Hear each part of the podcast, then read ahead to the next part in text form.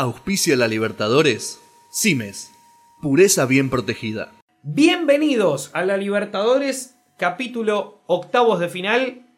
Flamengo y Emelec, el equipo oriundo de Río de Janeiro contra el equipo oriundo de Guayaquil. Un cruce interesante en estos octavos de final entre dos equipos muy grandes en sus respectivos países. Flamengo, dicen algunos, el que más hinchas tiene no solo en Brasil, sino en todo el mundo, con una masa societaria increíble. Y el Emelec también dentro de los grandes de su región, lógicamente también como Barcelona, su clásico rival. Si hablamos de historial en Copa Libertadores, aunque ya nos vamos a meter, no es tan importante como podría llegar a serlo tratándose de dos equipos de este tamaño.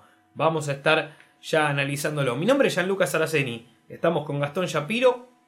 Dos equipos que llegaron a estos octavos de final no jugando de la mejor manera. Uno de los peores primeros eh, cuando estoy hablando de Flamengo y un segundo que pasó sin problemas, pero tampoco jugando bastante bien cuando hablamos de el Emelec. Y Julián Díaz. Como bien dijiste, Gianluca, un historial donde se cruzaron bastantes veces para hacer eh, equipos de, de dos países distintos, siempre en este caso a favor del lado de Brasil, y no es una opinión mía, sino que es un dato del historial. Si hablamos de las participaciones, Emelec es el equipo ecuatoriano con más partidos en la Copa Libertadores. Jugó en 26 oportunidades. Flamengo solamente 14 participaciones, pero el campeonato del 81 es la gran diferencia entre estos dos equipos. Un Flamengo que terminó sufriendo hasta el último segundo en tierras uruguayas en un grupo muy peleado con Peñarol y con Liga de Quito, que terminó pasando con lo justo. También estaba San José de Oruro ya relegado al último puesto. De hecho, terminaron estos tres equipos, Liga, Peñarol y Flamengo, con la misma cantidad de puntos. Lo que terminó definiendo fue la diferencia de gol. Flamengo estuvo hasta último minuto sabiendo que si le convertían un tanto, quedaba fuera. Pero como terminó de esta forma, pasó de ronda y encima como primero. Todo esto por las cosas de la diferencia de gol. Venía en un grupo, insisto, muy complicado, donde ya tuvo que jugar un partido que si bien no fue de eliminación directa, no fue de playoff, me parece que fue ya como una prueba. Tuvo que demostrar estar a la altura en un encuentro definitivo y contra un grande del continente con cinco Copas Libertadores. Estoy hablando de, del equipo Charrúa de Peñarol. Esto fue en el grupo D, en el cual Flamengo terminó ganando y saliendo primero por más 6 de diferencia de gol. El primer partido se lo ganó a San José de Oruro de visitante 1 a 0. El segundo partido se lo ganó a Liga de Quito de local 3 a 1. El tercer partido lo pierde 1 a 0 contra Peñarol.